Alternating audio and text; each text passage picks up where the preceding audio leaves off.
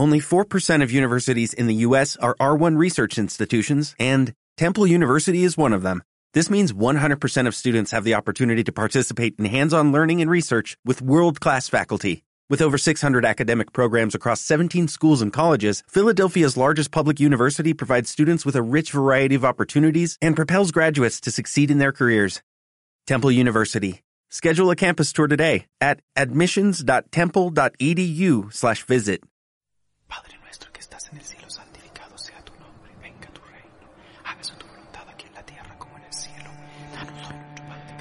Hace más de 500 años llegaron barcos navegantes provenientes de Europa hacia las costas de nuestra América, como la llamaron ellos.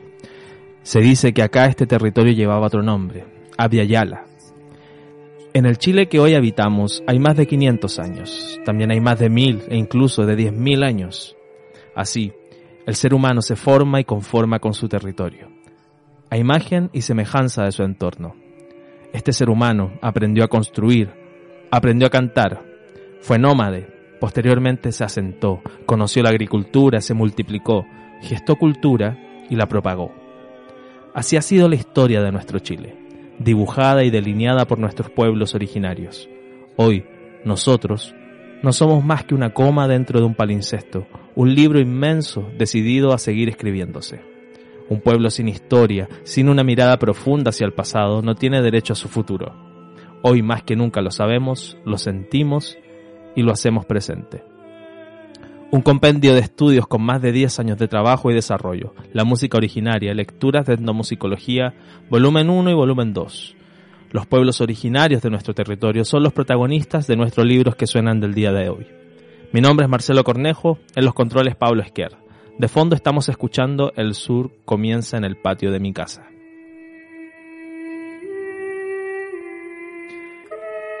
Para conversar acerca de nuestros pueblos, de los hallaz- hallazgos arqueomusicológicos recientes, de performática, de etnomusicología y también de composición musical, estamos hoy con el doctor en música, etnomusicólogo y compositor, Rafael Díaz Silva.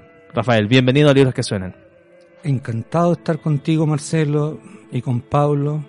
eh, orgulloso de que me puedas recibir en este Chile que, que me que me es a veces tan esquivo. Hmm, Muy bienvenido. Siempre es grato eh, estar conversando, más aún si se trata de pueblos originarios. Me gustaría partir la conversación hablando de, identi- de identidad.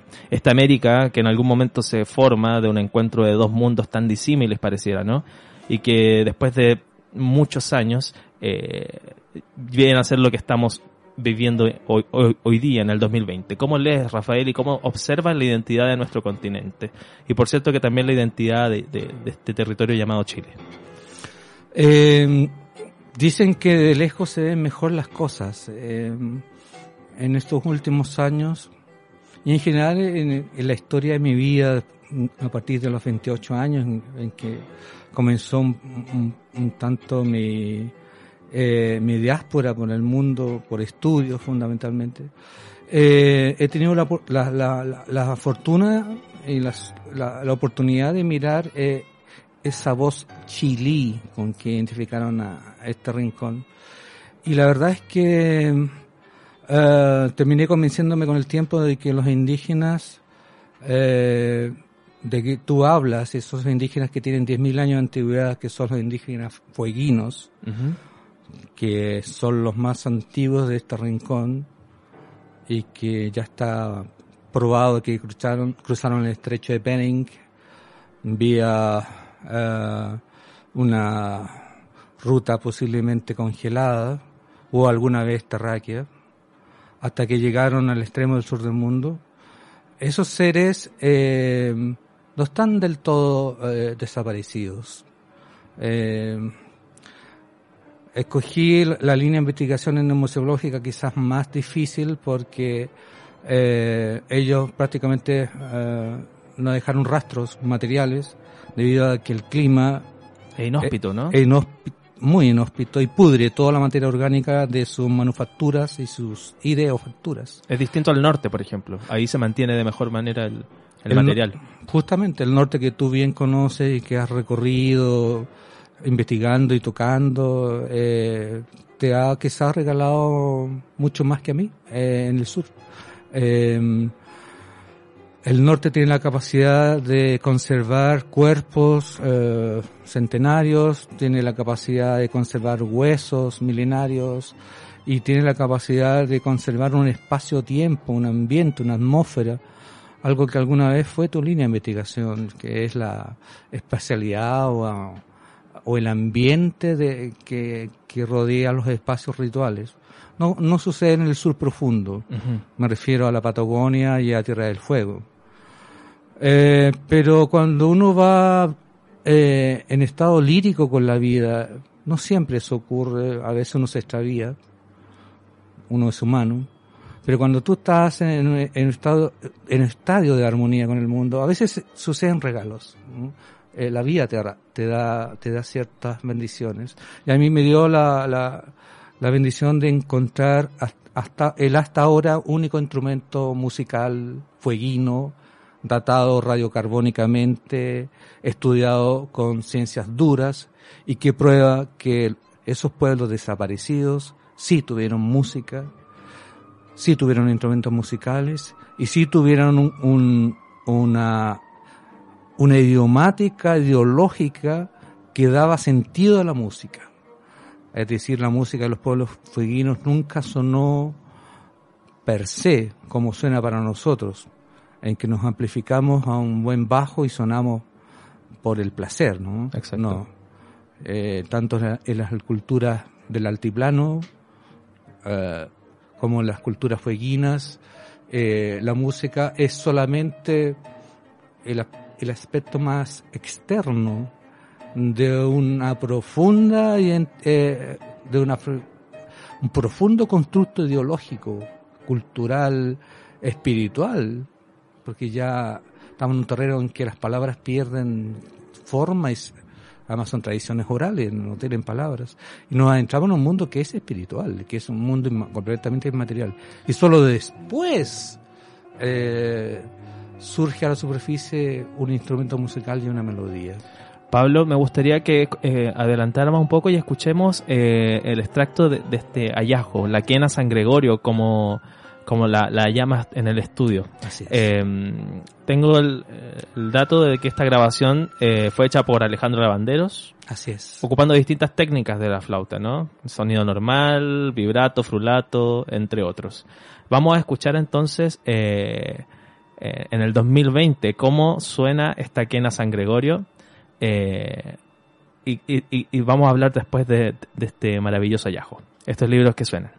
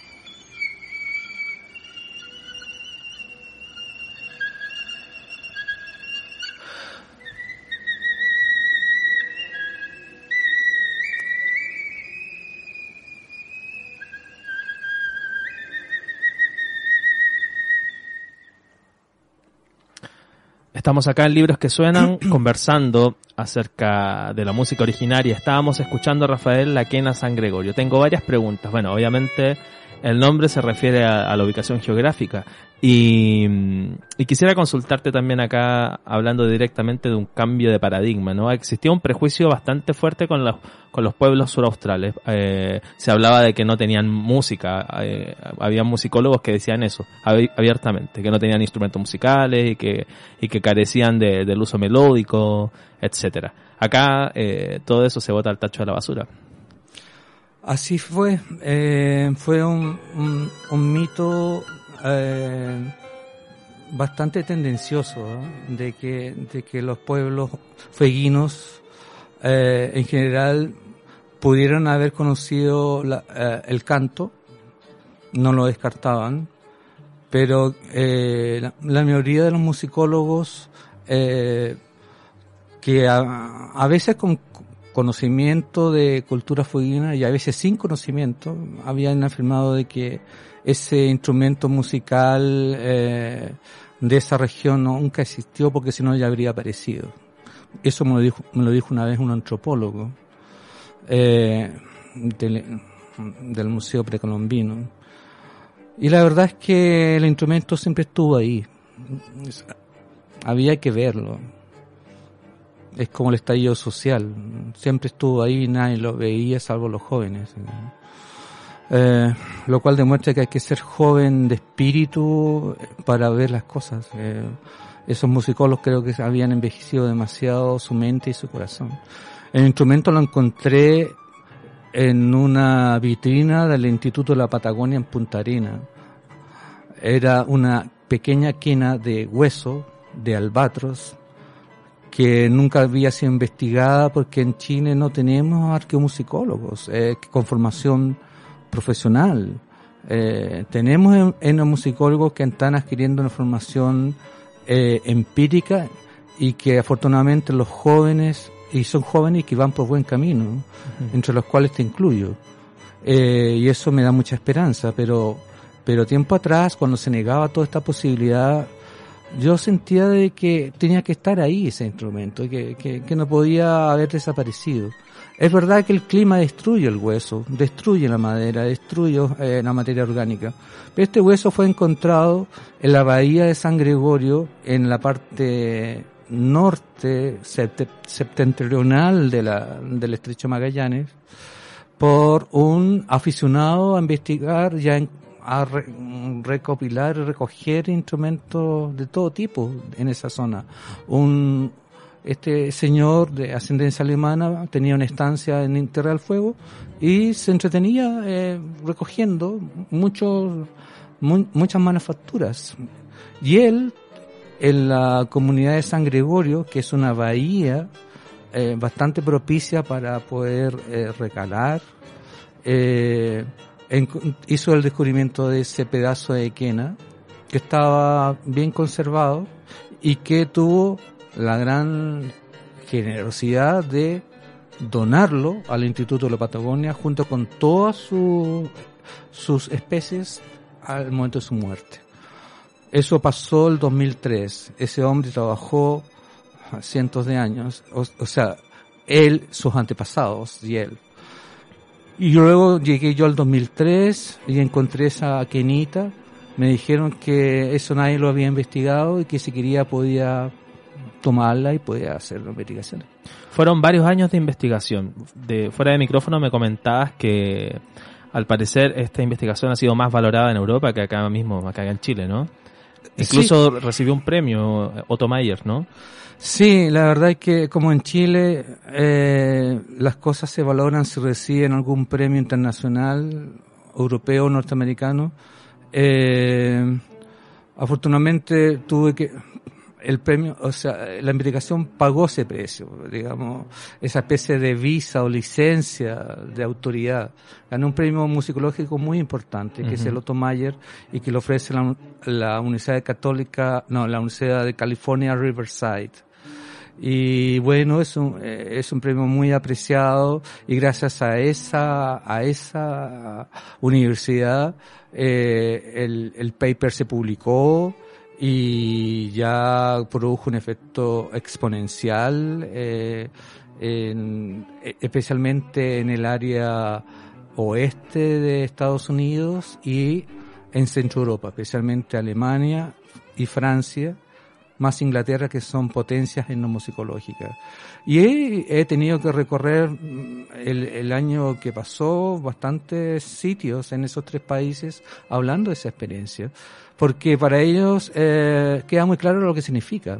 Significa que la música no tiene un, un centro de origen eh, unívoco, eh, que Esas son Eh, las grandes conclusiones que podemos sacar. Absolutamente. Ujú. Eh, que, que el sentido instrumental, eh, el sentido del instrumento, eh, pudo haber brotado en cualquier parte del mundo y ya está demostrado con esta investigación, y que los pueblos fueguinos, que son retazos de migraciones mongoloides, eh, por muy, comillas, primitivos que hayan sido considerados, sí tuvieron una, una estructura, un aparato musical bastante complejo, porque la flauta venía adosada de una- un montón de, de señales totémicas, marcas, y las marcas en ese instrumento eh, denotaban que había un corpus eh, religioso que le daba sustento al instrumento. Eh, y que le daba un sentido al instrumento. Y, es, y esa estructura totémica que le dio origen a, a la, a la quena llamada por ahora San Gregorio, pero se va a llamar quena Aonikenk, porque esto se va a editar eh, nuevamente en Europa, y fueron los Aonikenk los que produjeron este instrumento, que es la rama más al sur de los tehuelches, los que vivieron pegadito al estrecho de Magallanes. Eh, este- esta, flauta tiene directa relación con un culto hacia el ave, un ave totémica que es el albatros. Y, el culto a esa ave solamente hoy existe en Tierra del Fuego. Por tanto, este, este concepto de concebir a los pueblos fueguinos como pueblos estancos, aislados, con este, con esta flauta ya queda, queda en, Obsoleto. obsoleto. Evidentemente, como dicen los geólogos y los, eh, los eh, naturalistas, hubo algún paso terráqueo, terrestre entre eh, Tierra del Fuego y el Chile continental, o eh, la- el, eh, el, eh, el periodo postglacial pudieron haber atravesado de uno al otro lado las culturas fueguinas con las culturas patagónicas eh, y haber entrado en circuito. Eh, porque no solamente era interesante descubrir la flauta, reconstruirla, sacar su sistema idiomático, concluir sus músicas, sino que también saber por qué le dio, qué le dio vida. ¿no? Y eso eh, en Chile, para Chile debería ser algo muy importante porque nos da un pasado. Cuando abriste esta nota, tú dijiste que somos un, un país ah, un tanto eh, un tanto guacho en muchos sentidos, eh, que crecimos sin padre conocido, sin madre conocida y con una memoria que a lo mejor no nos pertenece. Y lo que hace este trabajo es devolverle a Chile una memoria eh, cuando ah, no se llamaba Chile, el Chile antes de Chile. Claro. ¿ah? Y esa, esa memoria del Chile antes de Chile está en ese trabajo. Entonces, que tú me invites a hablar de esto me, permite poder decirle a los chilenos, miren, estoy, como dicen los budistas, en una etapa de fruición, comienzo a cosechar lo que en 30 años trabajé solitario y callado y ahora quiero compartirlo. Eh, Chile tiene una memoria, eh, tuvo, tuvo un pasado y, y no estamos desconectados, ahora somos nosotros los indígenas eh, y tenemos un lindo pasado, es bellísimo. Cabe mencionar que esta maravillosa investigación aparece en el texto La música originaria, Lecturas de Etnomusicología, volumen 2, eh, que hasta ahora está inédito. Así es. Así que, bueno, eh, corresponde la- hablar un poquito también de la parte 1, el volumen 1.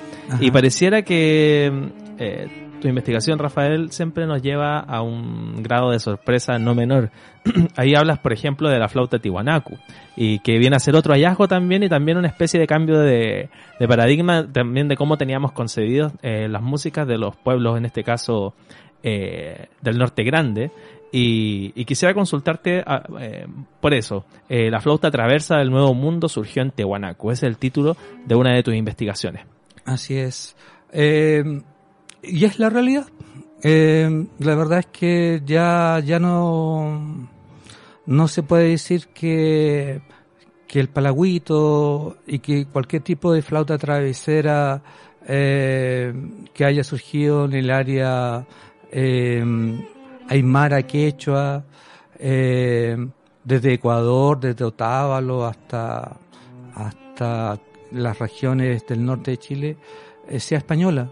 No lo es, no lo es. Antes de la llegada del español, pero muchísimo antes de la llegada del español ya había una flauta travesera, eh, que es la flauta Tiwanaku, que en estos momentos se conserva en el Museo Padre Lepech, En San Pedro. en San Pedro, ese es su nombre, en San Pedro de Atacama, eh, que está hecho de una madera llamada paquillo, que crece en el área de Santa Cruz de la Sierra, en Bolivia, que es una madera maravillosa, es una especie de baobab gigantesco. Y eh, 6.000 años antes de la era eh, cristiana ya sonaba. Era parte de un chamán. Un chamán era una especie de psiquiatra de la época, pero un psiquiatra que, que en vez de, sacarte los demonios que llevas adentro, como intentan hacer los psiquiatras actuales, eh, lo que hacían era re- revolverte los demonios adentro. De alguna manera, en vez de sacarlos, te los, devol- te los devolvían y te los devolvían con la música. O sea, la música era un gran instrumento, especialmente los aerófonos, ¿no? Eh, eran el medio para que te enfrentaras directamente con tus propios demonios y, y bueno, eh, lucharas, morías o vivías. La flauta Tigonacu, después de una ardua investigación que se puede ver en la revista musical chilena, que se puede leer en el libro eh, La cultura originaria, volumen 1, que está en la web. eh, Es de fácil acceso, podemos Eh, llegar. Sí, Sí. para el que se interese, demuestra de que la, al menos un prototipo de flauta travesera precolombina existió. No, no olvidemos que estamos hablando de- desde el punto de vista de la ciencia etnomusicológica, que es una ciencia social, pero también trabaja con herramientas duras. Sí. Por tanto, esto, esto hay que demostrarlo. ¿no? Puede que haya muchas más flautas traveseras que reclamen los ecuatorianos, eh, los peruanos actuales, pero la única descubierta y demostrada Empíricamente. empíricamente y también científicamente con datos duros Ujú. es la flauta tihuanaco. Eh, lo más difícil en este campo, cuando te mueves con memorias de tradición oral desaparecidas y trabajas con sonidos invisibles, es eh, recuperar, poder demostrar las cosas. ¿ya? Porque esto no es literatura, esto es, eh, es- esto es una ciencia. Eso lo recalco. Y por eso cuesta tanto. Y por eso tantos años, si tú juntas Tiahuanacu con la cultura única, puedo sumar fácilmente 15 años de trabajo silencioso. Vamos a escuchar esta flauta tehuanaco y vamos a escucharla también enlazando eh, otro aspecto eh, que, que desarrollas tú en tu carrera, ya no solamente como investigador, sino también como compositor. Eh, y, que, y que vamos a escuchar una de tus obras, Tiahuanacu, interpretada eh, con un formato de, de flauta travesera, ¿cierto? Es Una réplica. es una réplica, sí. Tengo entendido que fue interpretada por eh, una flautista, una vientista llamada Tanja von Arx. Así es. Lo dije bien. Es Tania eh, von Arx. Tania von Arx, ahí sí. Vamos a escuchar entonces a Tiahuanacu. Vamos a escuchar esta flauta travesera eh, a través de las composiciones de Rafael Díaz Silva. Esto es Libros que suenan, un espacio en donde los libros cantan.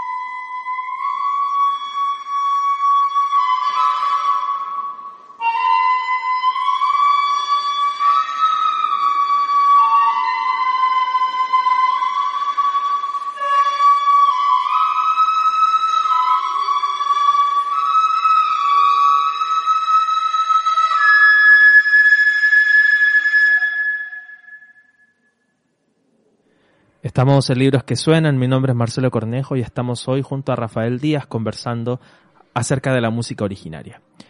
Rafael, quisiera consultarte un poco acerca de tu trabajo compositivo, esta inmensa beta que, llevas también adelante, eh, una beta paralela que pareciera también alimentarse de tu rol de investigador y viceversa. ¿Lo entiendes de esa manera? ¿Es una necesidad que surge después de la investigación, el crear una obra, por ejemplo, inspirada en, la pieza que descubriste, por ejemplo? A veces, eh, al principio, cuando era, cuando era joven, eh, era, era la, la, obra musical nacía como una resonancia de una investigación. A pesar que yo soy primero que nada un compositor que luego se dio cuenta de que, de que había que investigar mucho eh, sobre la voz más callada y, y negada, que es la voz del ser indígena. Me parece que el indígena o aborigen es políticamente la voz más eh, prohibida, castigada, negada en este país, en Chile, no afuera. Eh, y a veces mi obra composicional a servir, me sirvió como una forma de desahogo, como un requiem. Pero luego, luego la, música, la composición brota de lo más recóndito de ti mismo, a veces brota de, de tus propios, eh, de tus propios secretos, de tus propios anhelos. Eh, tú tienes un yo colectivo que pertenece a tu tierra y a los que son tus hermanos. Eh, y también hay un yo que es secreto y que es, eh, y que es todo tuyo y donde estás solo. Hiciste oír acá, acabas de hacer oír una obra que fue el resultado de una investigación sobre la flauta tiahuanacu. Le regalé un ejemplar de esa flauta a una hermosísima mujer un hermosísimo ser humano, primero que nada, y después una tremenda músico, eh, que se llama Tania von Arx. Y ella me pidió una obra para esa flauta. Entonces yo le regalé una réplica, ella aprendió a usarla y luego le compuse una obra, que fue la que acaban de escuchar. Y todo fue un trabajo de, de colaboración. Primero encontrar a esa persona, eh, afortunadamente el mundo y, Chile tiene, tiene esos seres humanos que parece que nacieron anticipadamente, que yo considero que Chile todavía vive en una etapa depredadora eh, y, y muchas veces carroñera. Y Tania es de esas personas que, que son seres humanos, que, que, que, son como lo mejor de, de, nuestro proceso evolutivo. Y fue ella la que me buscó, me pidió la flauta, se la pasé, se la regalé y ha seguido haciendo música. Por tanto, todo esto se, centra ahí. Pero hay obras que nacen en la más absoluta soledad. Por ejemplo, Lobo Estepario es una obra que nació cuando, por, por, por nuevamente me fui de Chile y, y me trajo sin querer muchas alegrías. Es una obra que tenía que ver con mi nuevo exilio. Eh, creí que iba a vivir en Chile. Eh, dije, no, mejor me siento más libre afuera, puedo trabajar más tranquilo. Y, me di cuenta que hay un lobo estepario en todos nosotros. Esa obra también te la traje, ahora es una... La Asociación de Médicos Sin Fronteras me la pidió para hacer un disco e incluir otras obras aparte de esa y vender el disco para juntar medios, para comprar instrumental quirúrgico y pagar pasajes a los médicos. Y, sin querer, realmente esa obra fue a parar a, un lugar, ya una institución que yo respeto mucho. Eh, y, y, en este momento, cuando, cuando se venda, eh, va a servir para a, lo mejor sanar personas. Los compositores nunca hemos recibido un centavo por lo que componemos y eso lo sabes muy bien tú también. Así que eh, no me molesta no recibir un peso por eso ahora. Pero si se compra un bisturí y una cama y una y medicina eh, por la venta de sus derechos, yo soy feliz. Mencionas mucho eh, a la soledad como un elemento importante al momento de componer. Eh, ¿Cómo abordas eh, ese, el, proceso compositivo, Rafael? Como siempre, como cuando tenía 15 años e hice mi primera obra para flauta y guitarra. Me recuerdo perfectamente en el patio de mi casa, sentado en un tablón escribiendo esas notas. Siempre ha sido un trabajo solitario, la composición obliga a estar solo, no puedes componer en compañía ni en diálogo, no lo, por lo menos yo no, ni lo imagino que sea posible. Además la composición es un mantra, eh, es como dibujar, es como, es como tejer un telar.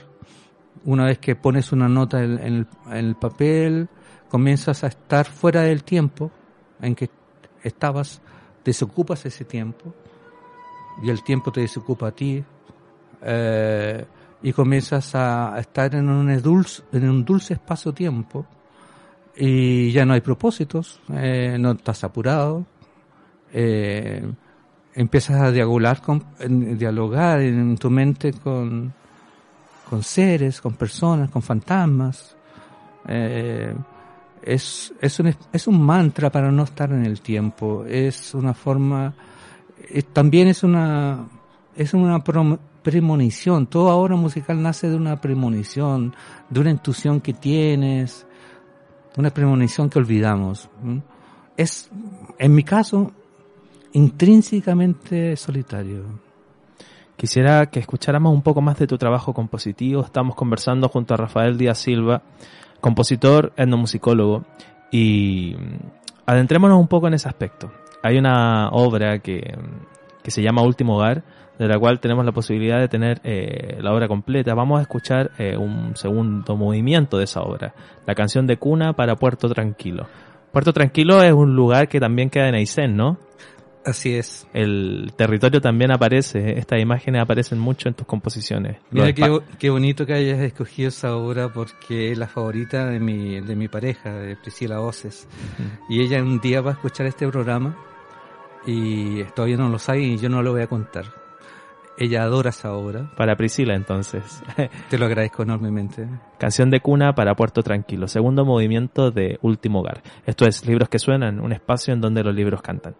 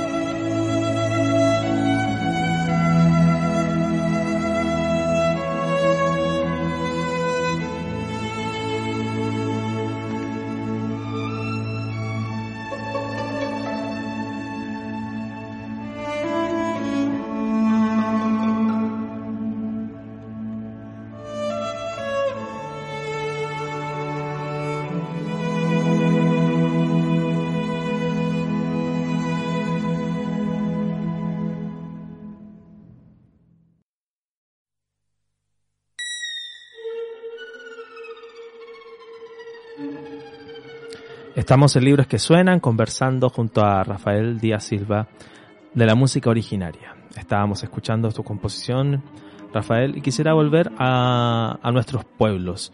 ¿Cuál es la importancia que poseen los pueblos originarios hoy para la identidad musical chilena? Eh, la única forma de que ellos estén presentes en nosotros eh, es hacer que sus voces vuelvan a sonar. Eh, parece imposible, pero no, sí lo es, sí es posible. Una vez que tú encuentras un instrumento como la, la flauta, la flauta Aunikenk, eh, que, que fue construida en 1640, dice el radiocarbono, la reconstruyes y la haces sonar, sus voces ya están aquí, de nuevo con nosotros. Eh, claro, no podemos saber cómo eran sus gestos melódicos, ni sus uh, eh, gestualidades naturales, pero sí está la, la, naturaleza ahí. Antes de diseñarlo, las gestualidades de la flauta Aonikenk, antes llamada San Gregorio, eh, o simplemente flauta fueguina, que creo que es el mejor nombre. Antes de hacerla sonar, eh, yo eh, eh, recopilé los, cantos de las aves de la región donde fue encontrada. Eh, transcribí el canto de todas las aves de esa región que pude huir, especialmente de la región de la bahía de San Gregorio, donde apareció y donde fue el último asentamiento de la cultura Aunikenk en, estadio, en, en, su estadio previo a la, época, a la era republicana. Y sabemos que el, el canto fueguino fue esencialmente onomatopéyico. Ellos dialogaban con la naturaleza, no la imitaban, no era imitación, era diálogo, porque ellos son esencialmente panteístas. Es decir... ¿Qué es el panteísmo para quienes no conocen ese concepto? Panteísmo es una palabra que significa en esencia Dios, Dios en todo. Y en el caso de los pueblos fueguinos, como en los pueblos eh, precolombinos del altiplano, que, que son tu área de, conocimiento mayor que el mío, eh, eh, Dios significa algo mucho más vasto que lo que significa para una persona cristiana, digamos. Dios en todo significa que hay una gran memoria, una gran energía y una gran bondad que nos cuida en el universo y que nos destruye también, eh, pero que está ahí y que, y que la podemos sentir en la naturaleza. Por tanto, los, los gestos que están siendo reproducidos en la flauta fueguina son gestos que vienen de la naturaleza y no de otra parte porque no pudieran haber venido de otra parte. Hace un rato mencionabas, Rafael, que en Chile existe poca etnomusicología, por ejemplo. ¿Para qué hablar de la arqueomusicología? Parecieran especialidades inexistentes o, poco exploradas en un territorio que es tan fértil para estudiar estas materias. Eh, y, y, a mi parecer veo en estas especialidades una especie también de intento político por, por visibilizar el aporte de, nuestros pueblos, por reconocer la importancia y por devolverles también un sitial merecido para nuestra historia. ¿Cómo lo percibes tú y cuál consideras que es la vital importancia de estas materias, de estas disciplinas? A mí me parece que la etnomusicología es fundamental eh, como una herramienta eh, de defensa. Eh, es una herramienta, digámoslo claramente, es una herramienta ideológica, política, de salvataje. Eh, por ese yo más desconocido de nosotros mismos, porque insisto, yo insisto que hay un indígena en nosotros. Eh, y, y estoy optimista. Eh, los jóvenes que están en la etnomusicología y en otros campos, en la interpretación, etcétera, en el canto, eh, me dan me dan harta esperanza. Está Ociel Vega, está Marcelo Cornejo, eh, que van a seguir el camino. Eh, y, y si yo no estoy, ellos van a seguir y van a abrir el camino y van a seguir continuándolo y lo van a, y lo van a ensanchar y lo van a hacer mejor que yo. Por tanto, yo me voy contento en ese plano. Lo que me preocupa más bien es el área arqueomusicológica, que es un área muy árida, que implica conocimiento de ciencias duras, eh, y que a la larga espero poder eh, traer como academia acá. Eh, pero lo más urgente, lo más necesario, está en buenas manos en esas dos personas que acabo de nombrar. Rafael, quiero citarte. Rafael Díaz dice, se escribe música porque algo le falta a la realidad. El músico es el primer descontento de la sociedad. Tal vez por eso toma un instrumento para intentar cambiarla. Rafael Díaz, ¿cómo ves este Chile post 18 de octubre? ¿Cuáles son tus expectativas y por qué no? ¿Cuáles son tus sueños? Yo, el Chile actual, el Chile actual me tiene muy ilusionado. Yo solamente le pido a Chile que, que no esté sonámbulo y que esté realmente despierto. Eh, me dolía mucho el Chile antes del 18 de octubre. Me dolía en cada célula porque, porque yo soy eh, un chileno común y corriente que no tiene los medios para pagar la universidad de su hijo, de su hijo y que la única razón que, eh, ah, que le haría posible es que él se endeude. Y considero eh, diabólico que los bancos se metan en las universidades. Eh, mi mamá tiene 89 años y eh, llegó, si no la ayudáramos económicamente, perecería. Mm, me encuentro con mis colegas que están jubilando con 180 mil pesos, 200 mil pesos. Eh, hablé con profesoras jubiladas en Coyhaique y en Puerto Aysén que pas- pasaron de ganar eh, un sueldo digno a eh, sueldos misérrimos y tienen afortunadamente y desgraciadamente mucha salud para vivir mucho tiempo y no y viven arrinconadas eh, depredadas por un sistema pero decir que es horroroso es poco. Eh, que yo, no sé en qué momento José Piñera eh, le permitieron armar sus sistemas de AFP para condenarnos a todos a la miseria. Y, y algunos siguen defendiéndolo porque son los privilegiados de ese sistema. Eh, que las, las AFP mientras ganan comparten sus beneficios con nosotros y cuando pierden nosotros perdemos y asumimos las pérdidas. Eh, es un Chile completamente inmoral. Eh, es un, Chile depravado en muchos sentidos y, que más encima se, se, se estableció ese Chile grande del cual tú me preguntas, se estableció en las instituciones. Hay, las instituciones son formas, eh, son sistemas que funcionan a imagen y, y semejanza de ese Chile depredador.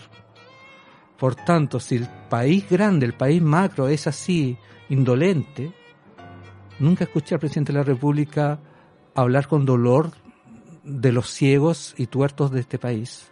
Nunca, hasta el día de hoy.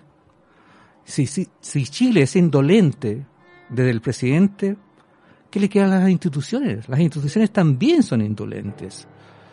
Eh, no me interesa volver a trabajar en una institución que le importa un comino eh, la, la calidad de vida de las personas más frágiles, más, más, más sensibles, de las personas que actúan eh, en hermandad, porque esas instituciones son como el Chile antes del 18.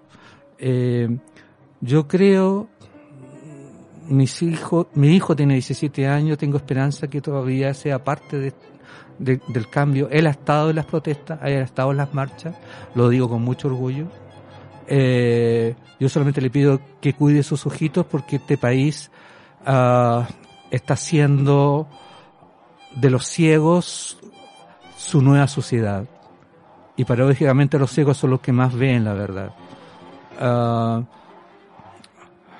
un día quisiera que me mandaras un mail y me dijeras eh, esto esto esto no es así esto ha cambiado y, y estábamos despiertos de verdad. Por ahora eh, solamente tengo esperanza de que, de que mis hijos y, y- los hijos de mis hijos y que todas las personas que vienen a Corralá y que sufren eh, vivan, vivan una vida digna porque la razón más profunda de la composición mía es componer para los que sufren. Eh, mi arte, mi música, mi investigación es para aquellas personas rotas por la vida. Y este país le ha roto la vida a tanta gente. Del acto político de componer, del acto político de investigar, de ser etnomusicólogo y mucho más hemos conversado en esta entrevista dedicada a la música originaria y, ¿por qué no?, a la composición también de Rafael. Rafael, te doy las gracias por venir a Libros que Suenan, por tomarte un tiempo en, en tu agenda y por compartirnos también tu sabia experiencia. Yo soy un agradecido porque me hayas prestado eh, espacio y me hayas dado voz. Y eso es algo que, que no tiene un, no tiene precio. Eh, tener voz es algo de un Chile que va a venir. Nosotros nos despedimos esperando encontrarnos la próxima semana con un nuevo capítulo de Libros que Suenan dedicado a la investigación musical en Chile. Nos vamos a despedir escuchando a Rafael Díaz con una de sus obras. Esta es el Kirie Uono. ¿Algo que decirnos o acotarnos antes de escuchar esta obra? que es un cruce de dos culturas que nunca coexistieron, la cultura cahuéscar y la cultura cristiano-católica de los misioneros. Eh, no convivieron. Hay dos conceptos de Dios ahí. Un, un Dios que te premia o te castiga y un Dios que te protege en el universo o que te destruye sin que tú lo sepas, que es el concepto del dios eh, fueguino. Eh, sea como sea, las dos caras de Dios ahí eh, se entrecruzan. Y bueno, es eso en esencia. Con el acto mágico que nos provee la música nos despedimos nosotros. Esto es Libros que Suenan, un espacio en donde los libros cantan. Esto es el Kirie Uno de Rafael Díaz Silva. Muchas gracias.